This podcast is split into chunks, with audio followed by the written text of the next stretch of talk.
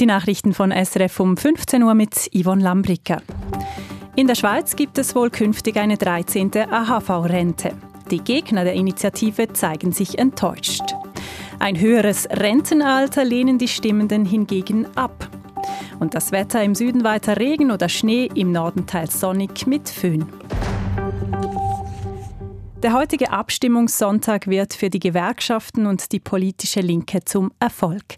Gemäß der SRG Hochrechnung wird die 13. AHV-Rente von Volk und Ständen angenommen. Inlandredaktorin Livia Mittendorp. Besonders deutlich ist das Ja im Tessin und in den Westschweizer Kantonen. Das Tessin sagt mit 71 Prozent Ja zur Initiative.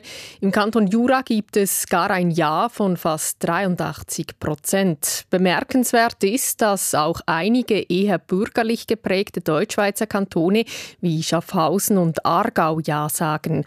Nein sagen bisher nur die Kantone Luzern, Thurgau, Zug, Ob und Nidwald Baden sowie die beiden Appenzell. Die Gegner der Initiative zeigen sich enttäuscht. Mitte-Ständerätin Brigitte Heberli-Koller warnt, das Ja zu dieser Initiative werde Folgen haben.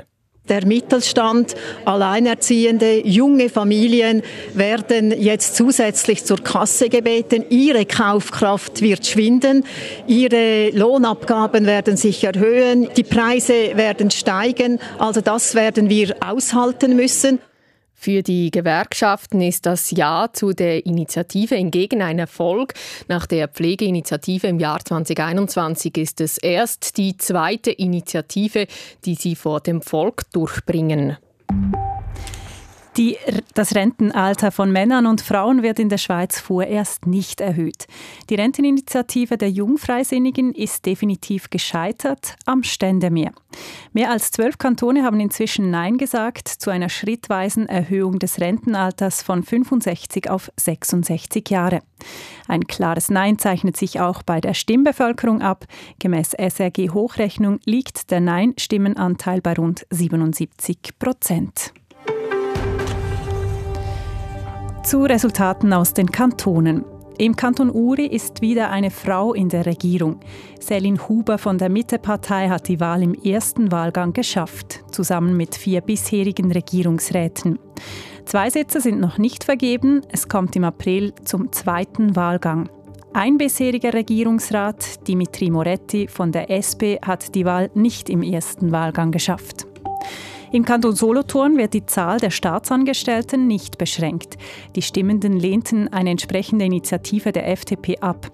Diese wollte die Zahl der Kantonsangestellten auf eine Person pro 85 Einwohnerinnen und Einwohner beschränken. Im Kanton Freiburg sollen die Verkehrsbetriebe umweltfreundlicher werden. Die Stimmenden haben Ja gesagt zu einer Aufstockung der Kantonsbeteiligung am Aktienkapital der Verkehrsbetriebe TPF um 60 Millionen Franken. Die Freiburger Verkehrsbetriebe wollen in den nächsten Jahren fast 600 Millionen investieren, unter anderem in elektrische oder wasserstoffbetriebene Busse. Im Bahnhof Olten ist der Bahnverkehr derzeit eingeschränkt. Das teilt die SBB mit. Es gibt Verspätungen und Ausfälle. Teils müssen Züge umgeleitet werden. Betroffen sind zahlreiche Zugverbindungen, auch jene zwischen St. Gallen und Genf. Die Probleme dürften laut SBB bis um 17 Uhr dauern. Das südasiatische Land Pakistan hat einen neuen Regierungschef. Es ist Shehbaz Sharif. Das Parlament hat den 72-Jährigen gewählt. Sharif setzte sich gegen Omar Ayub Khan durch. Sharif war schon einmal pakistanischer Premierminister zwischen April 2022 und August 2023. Zum Sport Ski Alpin. Beim Super-G der Frauen im norwegischen Kvitfjell ist die Schweizerin Lara Gutberami Zweite geworden. Gewonnen hat die Italienerin Federica Brignone. Auf Rang 3 klassierte sich die Tschechin Esther Ledecka. Und noch zum Langlauf. Im finnischen Lahti ist der Schweizer Valerio Grond beim Skating-Sprint erstmals auf ein Weltcup-Podest gelaufen. Er belegt den dritten Rang. Der Sieg geht an den Norweger Johannes Klabu. Das Wetter, heute gibt es im Süden weiterhin Regen oder Schnee, im Norden ist es teilweise sonnig und mit Föhn erreicht die Temperatur bis zu 18 Grad. Morgen wird es oft bewölkt, besonders im Wallis, in Mittelbünden, im Engadin und im Westen gibt es sonnige Abschnitte. Die Temperatur erreicht um 10 Grad. Im Süden wird es morgen teils sonnig bei 14 Grad. Das waren Nachrichten von Radio SRF, verantwortlich Jan von Tobel.